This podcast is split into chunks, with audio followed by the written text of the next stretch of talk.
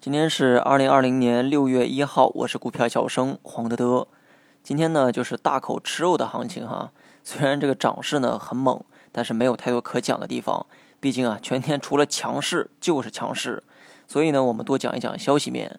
单从上周五留下的技术图形来看，大盘短期走势啊，的确是有继续摸高的可能。唯独存在变数的，只有大金毛那张嘴。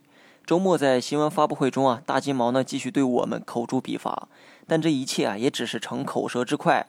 市场呢早已做出了预期，大金毛的嘴炮啊并没有引起资本市场的大幅波动，连自家股市啊在盘中呢也走了一个探底回升。没有利空，技术面的影响呢自然就会大一些，盘中有反弹也就不难理解。但今天的涨幅的确是利好助长出来的。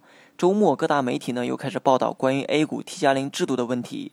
这个消息啊，之前呢就有过了，当时的券商啊也是闻风而动，出现大涨，如今天一样。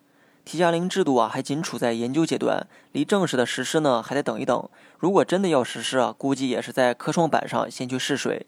这次研究的 T 加零呢为单次的 T 加零，即当天买进后啊，当天呢可以卖出，当天卖出后也可以当天再买入，买和卖两个方向仅限一次操作。听到这儿啊，你要思考一个问题：实施 T 加零的目的啊，是为了增加流动性。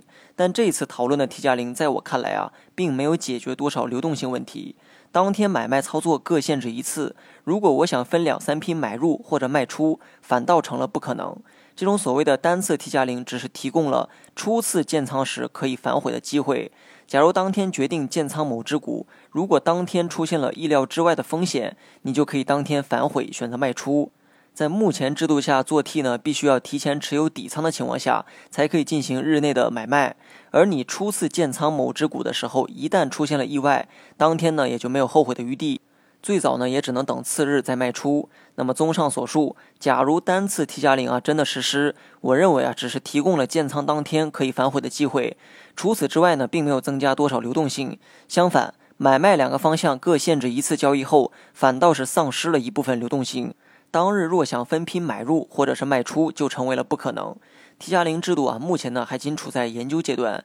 今天券商的大涨啊，也只是闻风而动，风往哪吹，它往哪开。在消息没有明确之前，建议呢不要以此作为看多券商的依据。市场呢想释放一些利好，但是央妈呢它不可能天天放水，所以把将来计划内的东西提前拿来讲一讲，也是常有的事情。疫情初期啊，隔几天呢就能听到疫苗研制取得重大突破的消息，而你现在还能经常听到这些吗？二者的道理啊都是一样的，希望大家呢能够冷静的去看待。